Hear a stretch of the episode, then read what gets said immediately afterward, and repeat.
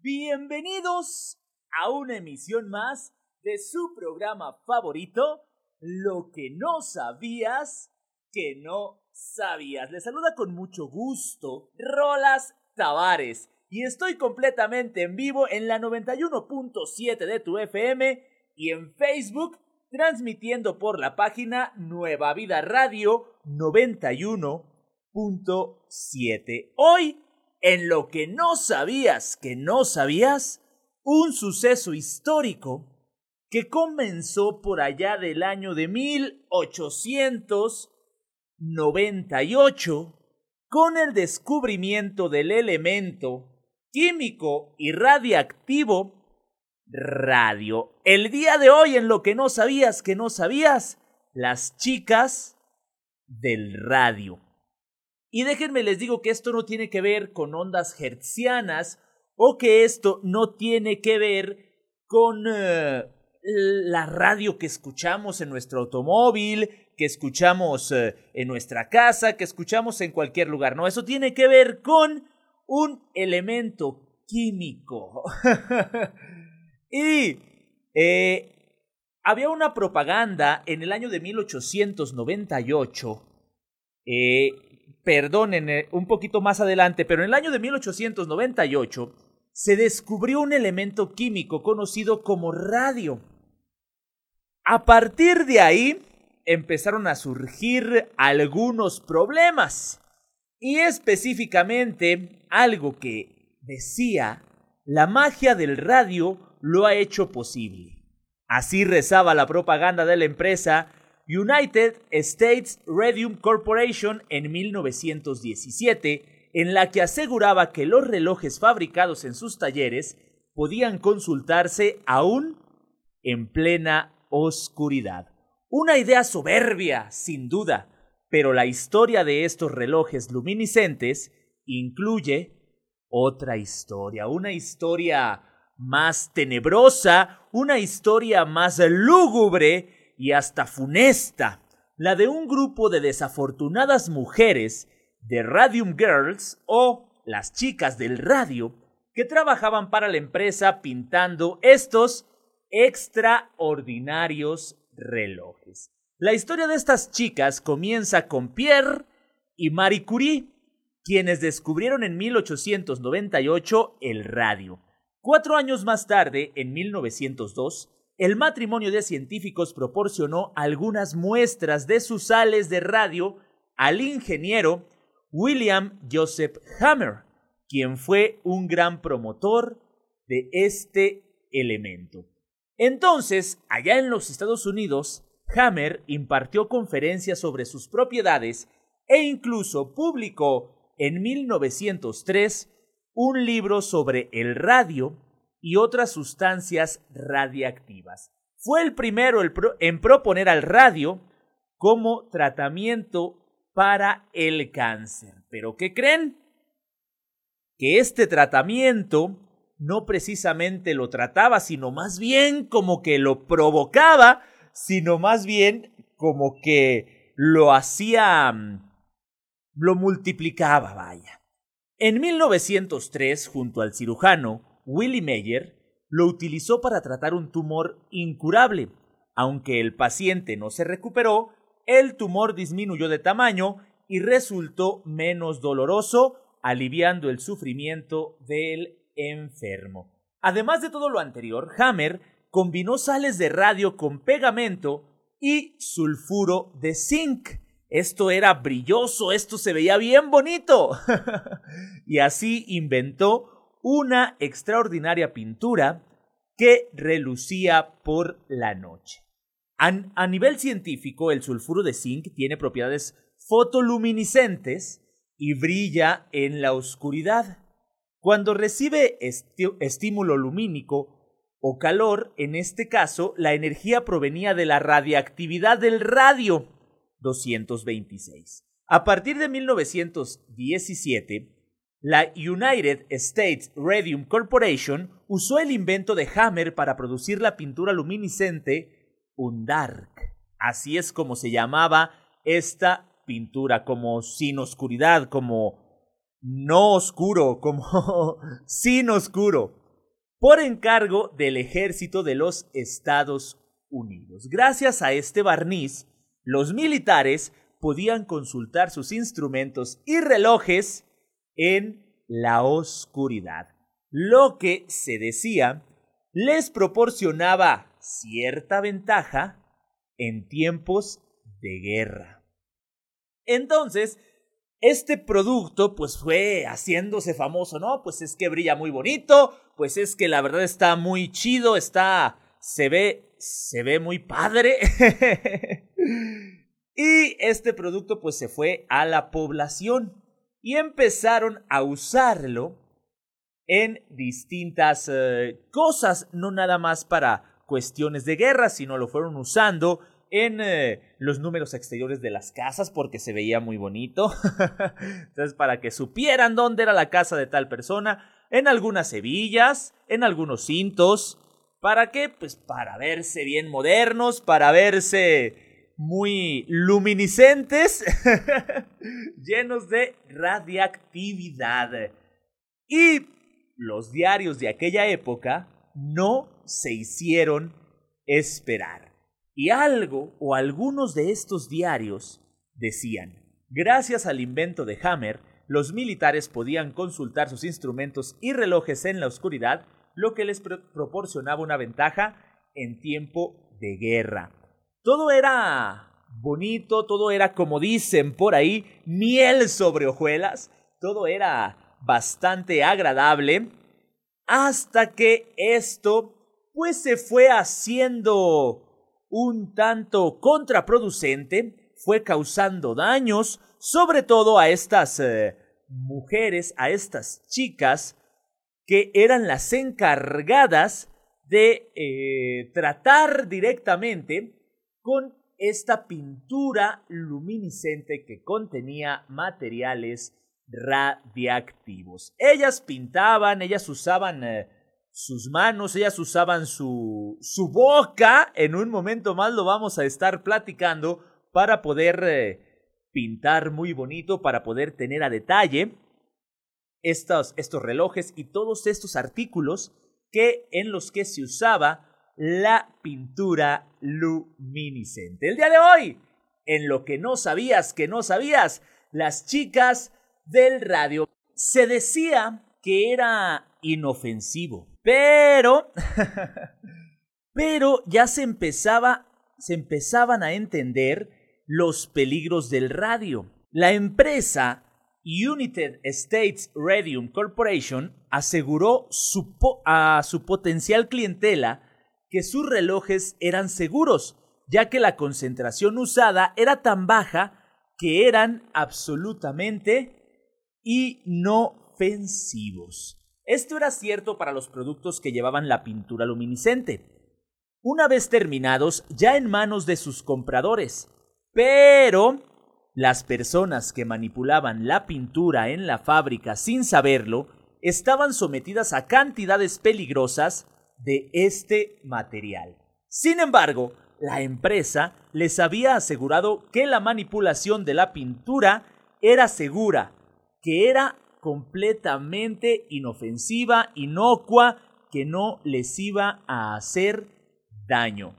La United States Radium Corporation reclutó a muchas mujeres jóvenes para realizar la tarea de pintar los relojes, pues eran más habilidosas y sus salarios eran más bajos que los de los hombres. Mezclaban pegamento, agua y radio en polvo y después usaban pinceles de pelo de camello para aplicar eh, la luminiscente pintura a las esferas de los relojes. Las empleadas debían poner la punta del pincel entre los labios y mojarla con la lengua para humedecerla y afilarla.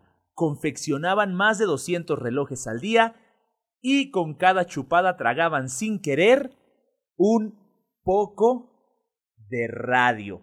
Los relojes tenían que quedar muy bonitos, muy bien detallados, por lo cual las mujeres, como todo, como todo buen, eh, buen pintor de la alta escuela, afilaban el pincel o chupaban el pincel sin albur para poder acomodar perfectamente el, la pintura luminiscente en su reloj. La empresa las instruía para que mojaran los pinceles antes de proceder a perfilar los números, para obtener estampas suficientemente pequeñas tras pintar cada cifra. Entonces, tenían que, que hacerlo a detalle, tenían que hacerlo muy, muy precisamente, para lo cual las mujeres son expertas.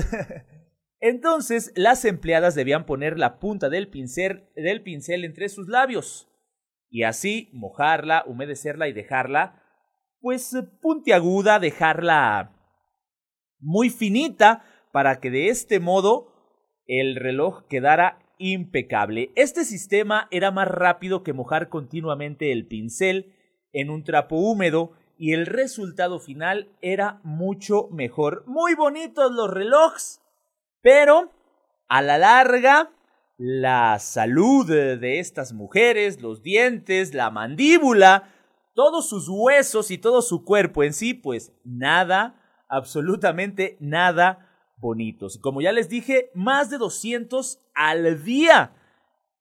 Imagínense todas las chupadas que tenían que darle a ese pincel para poder dejar todos y cada uno de los relojes eh, impecables. Con cada dígito que pintaban tragaban un poquito de radio. Sin embargo, mientras las mujeres se contaminaban eh, con este químico eh, y pues lo trataban directamente con las manos, con su piel, con con la boca, con la lengua, en otro lugar de la misma empresa, de la misma fábrica, lo hacían protegidos, con guantes, pinzas, mascarillas y con pantallas de plomo. Algunas de las chicas del radio, convencidas de la inocuidad de On Dark, incluso coloreaban sus uñas, sus dientes o su rostro con la pintura para divertirse y así sorprender a algún amigo, algún familiar en la oscuridad. Entonces ellas creían que no era para nada peligroso, que no era para nada algo que les fuera a hacer daño. Y estas mujeres trabajaban directamente con este elemento y los hombres en otro espacio de la misma empresa y de la fábrica,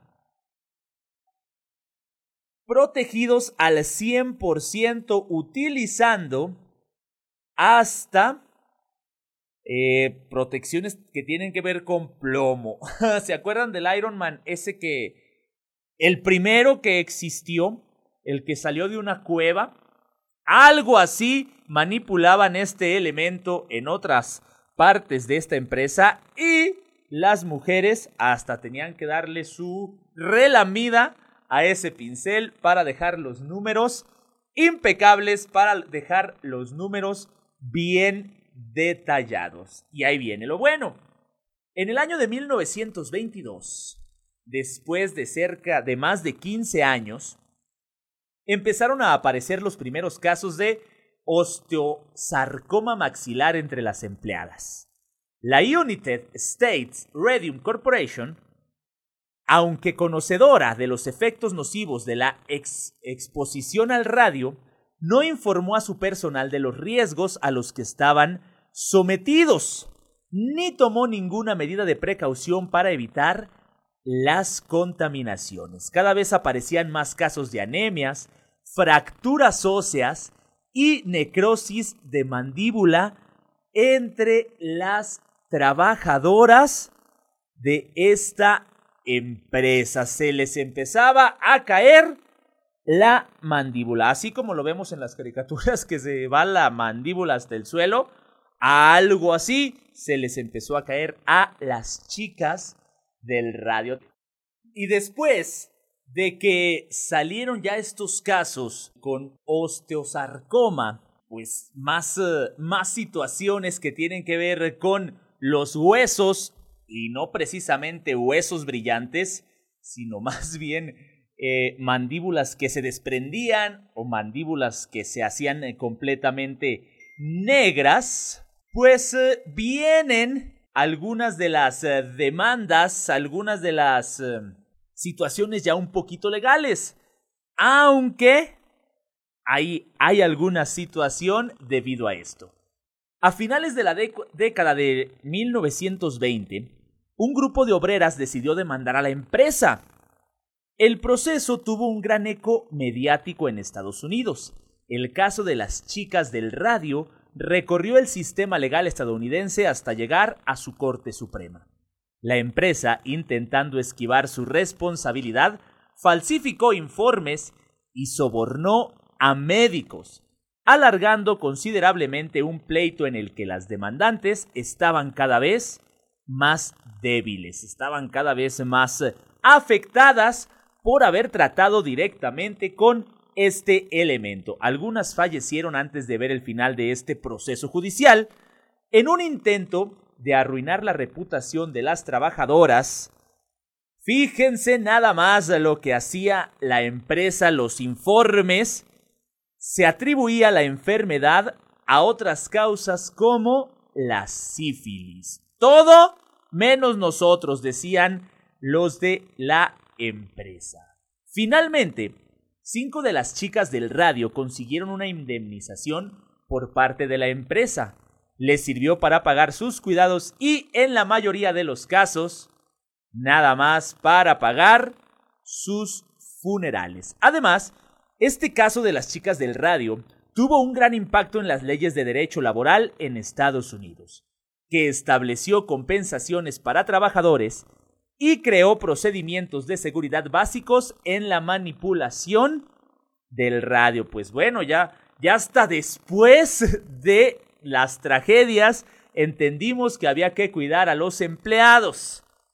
La historia de las chicas del radio ha llegado a la cultura popular y por ahí hay algunas películas, hay libro, hay alguna, algún cómic también para que, eh, para quienes estén interesados, en un ratito más les voy a, a comentar y les voy a decir los nombres específicos, pero no hay falla, única y exclusivamente con las chicas del radio, con eso, con eso. y viene algo acerca de la verdad y la mentira en este suceso histórico tan controversial porque podíamos eh, darnos cuenta de que estaban eh, acercando a la muerte a un grupo de chicas que lo único que hacían y lo único que buscaban era trabajar. La empresa, eh, algunas otras personas dentro de la misma empresa se cuidaban perfectamente hasta con plomo para manipular el radio y a las chicas las hacían hasta que le dieran su lengüetazo, que entre los labios lo peinaran para poder tener un reloj más detallado. Y lo primero que se preguntaban en aquel entonces era, ¿esto te hace daño? Recordaban eh, algunas de estas, eh, de estas chicas, naturalmente no quieres meterte en la boca nada que vaya a hacerte daño. Pero los de la empresa les dijeron que no era peligroso, que no debían de tener miedo, pero eso era una completa y absoluta mentira. Desde que el elemento brillante había sido descubierto, se sabía que era dañino. La propia Marie Curie había sufrido quemaduras debidas a la radiación por haberlo manipulado.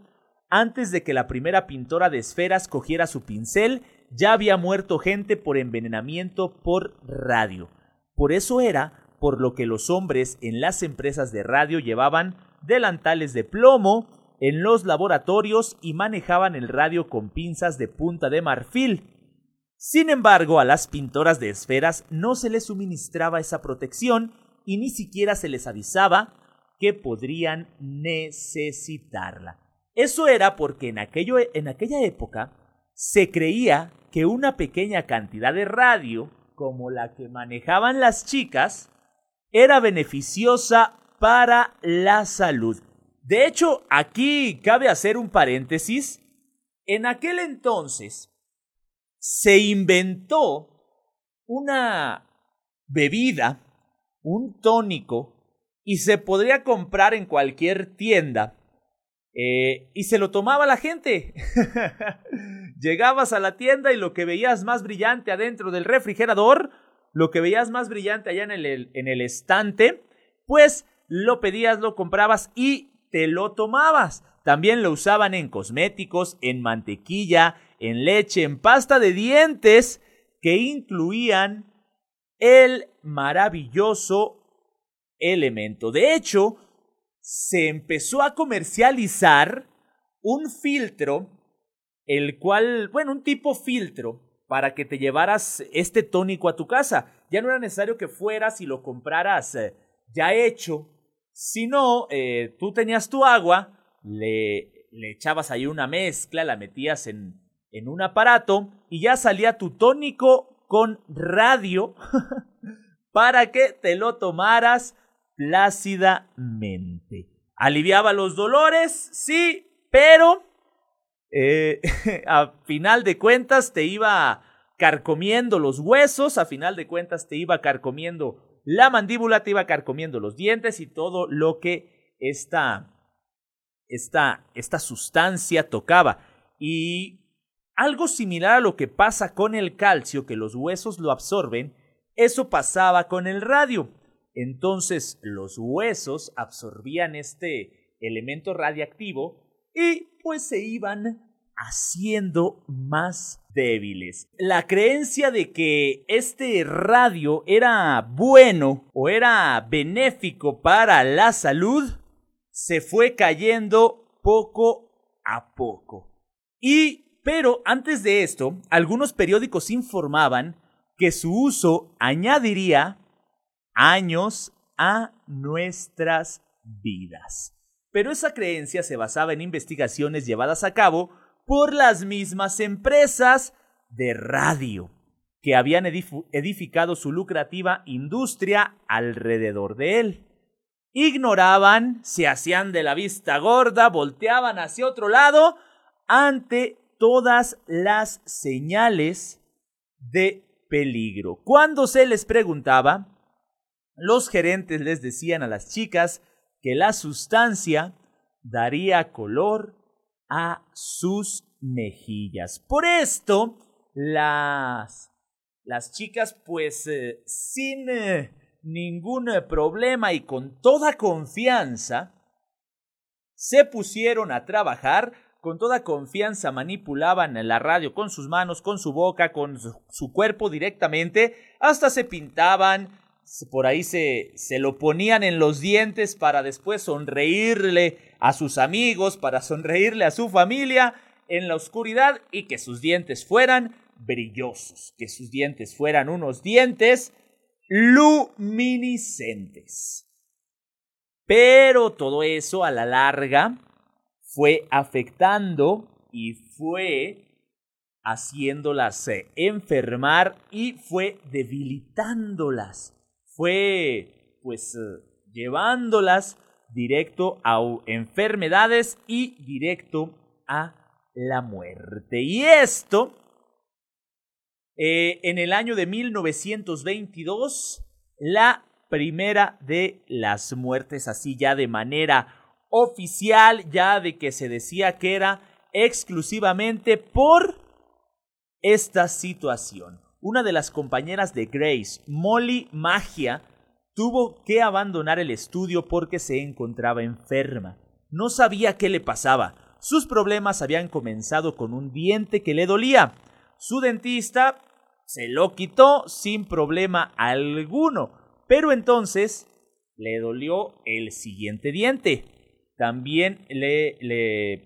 y así le fueron eh, sacando uno por otro. Se lo tuvieron que extraer. En los lugares en que habían estado los dientes surgieron unas dolorosas úlceras, como flores negras, con partes rojas y amarillas, debido a la sangre y a la pus. Supuraban constantemente y hacían que su aliento fuera nauseabundo. Entonces sufrió dolores en las extremidades tan intensos que finalmente la incapacitaron para caminar. Ahí lo que yo les comentaba que el radio eh, hacía lo mismo que hace el calcio que se adhiere a los huesos. Entonces, eso fue lo que le fue pasando a esta chica. El doctor creía que era reumatismo y la envió a casa con aspirinas. En mayo de 1922, Molly estaba desesperada. Para entonces había perdido la mayor parte de sus dientes y la misteriosa infección se había extendido. Dijeron que su mandíbula inferior, su paladar e incluso algunos de los huesos de su oído eran un gran forúnculo. Pero lo peor estaba por llegar. Cuando su dentista empujó delicadamente su mandíbula dentro de la boca, para su asombro y horror, se rompió entre sus dedos. La retiró no mediante una operación, sino simplemente metiendo los dedos en su boca y sacándola.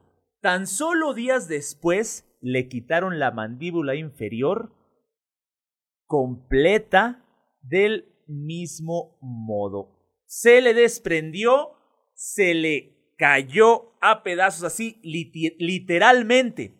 Y no era la única.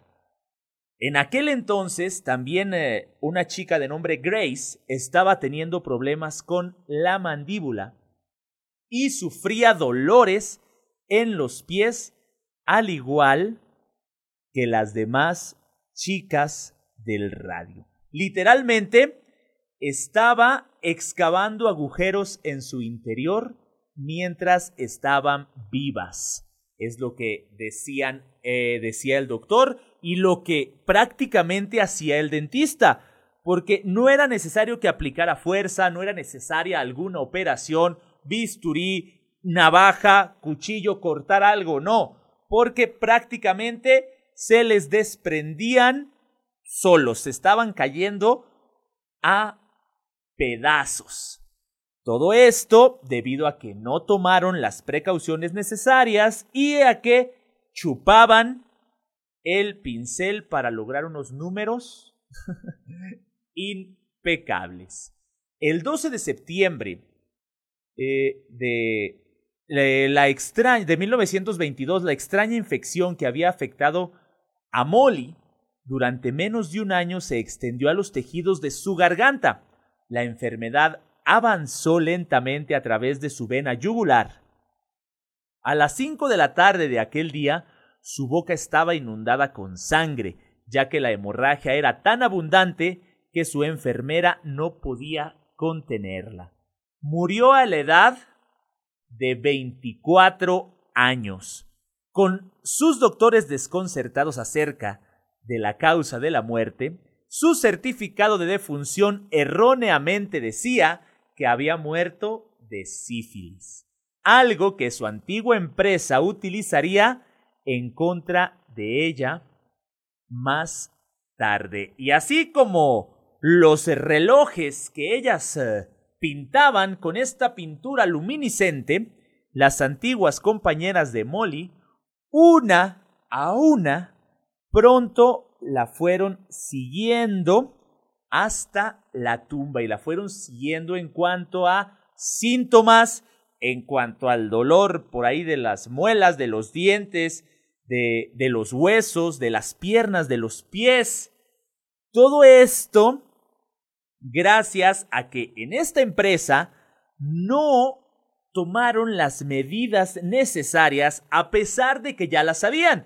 ¿Por qué? Porque a otras personas dentro de la misma empresa, digamos que en otro almacén, en otra oficina, en otro cuadro de la empresa, sí se ponían sus protecciones, sí usaban mandiles, sí usaban guantes, sí usaban todo lo necesario para no tener que tocar directamente este elemento radiactivo. Al saberse que era una dosis prácticamente pequeña, pues en el momento no se notaba, en el momento no sentía nada, todo esto fue hace, eh, afectándolas paulatinamente. todo esto fue acercándolas a, a estos síntomas y acercándolas a la muerte, eh, pues poco a poco. Y la empresa simplemente se lavaba las manos. Y viene, después de tanto y después de darse cuenta de que, ah, caray, sí les hace daño, ah, caray, si éramos nosotros, viene el encubrimiento. La empresa que había contratado a las jóvenes rechazó cualquier responsabilidad por las muertes durante casi dos años tras sufrir un revés en el negocio por lo que ellos veían como un ataque, como si los quisieran afectar, que no iba a desaparecer. En 1924, finalmente encargaron a un experto que investigara la relación que se rumoraba que había entre la profesión de pintora de esferas y la muerte de las mujeres. El señor Savoy, que era el eh, encargado de esta empresa, el dueño, dijo que no era peligroso, que no teníamos que tener miedo, es lo que decían las mujeres. A diferencia de la propia investigación de la empresa, a favor del radio, este estudio era independiente y ahora sí salió la verdad.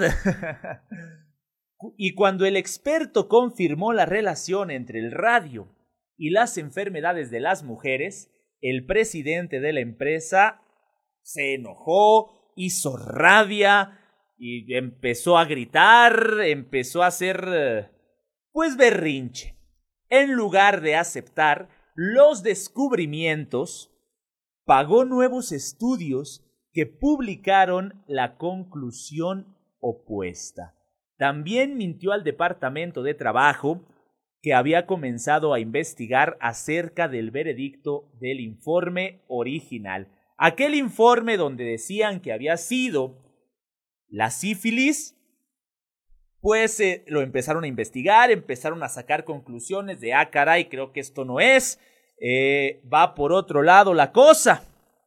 Públicamente denunció que las mujeres intentaban afectar o endosarle o las enfermedades a la empresa y condenó los intentos de conseguir ayuda monetaria para sus crecientes facturas médicas. Estaban muriendo a menos de 25 años de edad, estaban eh, eh, con enfermedades que duraban eh, más de un año de sufrimiento, los doctores no sabían ni qué, o sí sabían, pero igual que el presidente de la empresa se hacía de la vista gorda, las que sufrían y las que llevaban de perder eran las chicas del radio, las trabajadoras, mujeres que simplemente querían trabajar, salir adelante, ganarse sus dolaritos.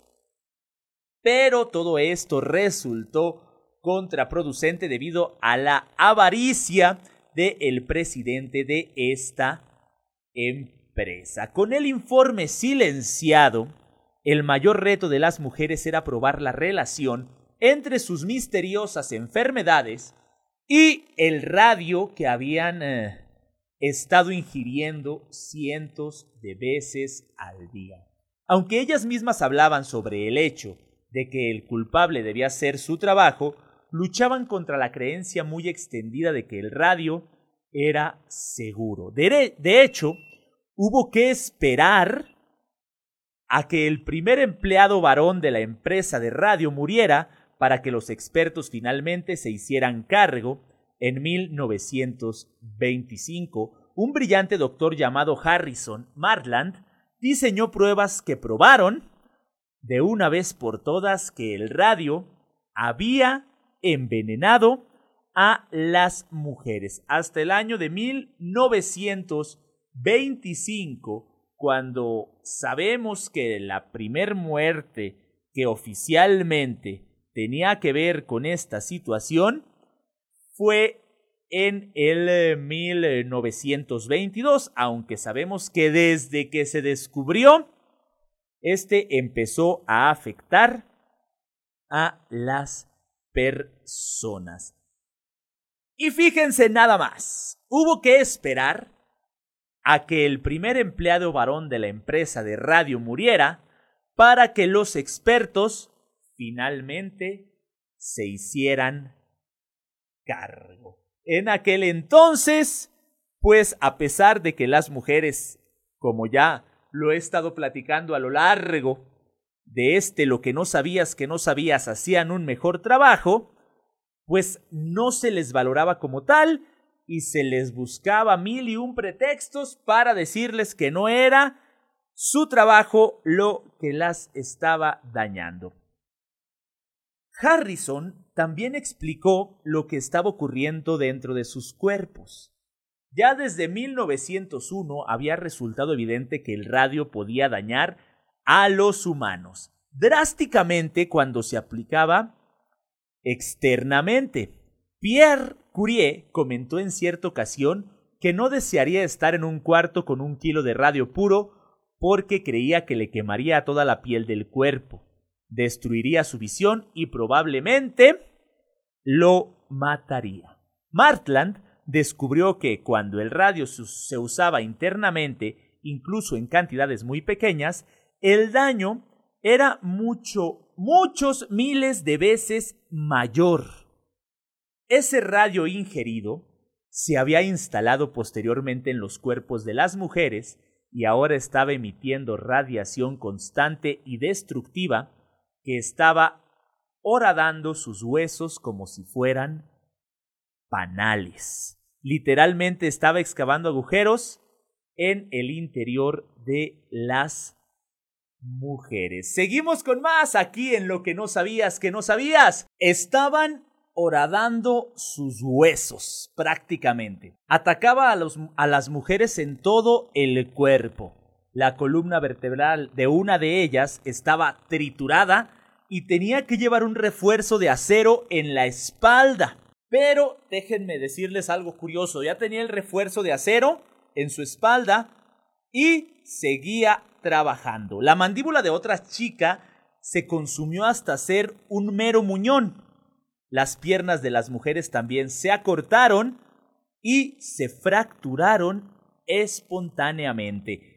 Eh, las piernas de repente tenían una más grande que la otra porque los huesos se contraían, los huesos se disminuían gracias, gracias a el daño que este elemento estaba ocasionando en sus cuerpos. De forma espeluznante, esos huesos dañados también comenzaron a brillar debido al radio que contenían en su interior. Esa es la luz que ya no los dejó mentir, que ya no los dejó eh, pues hacerse de la vista gorda o seguir manipulando los informes porque ya eh, estaban los huesos brillando tal cual como brillaban los relojes.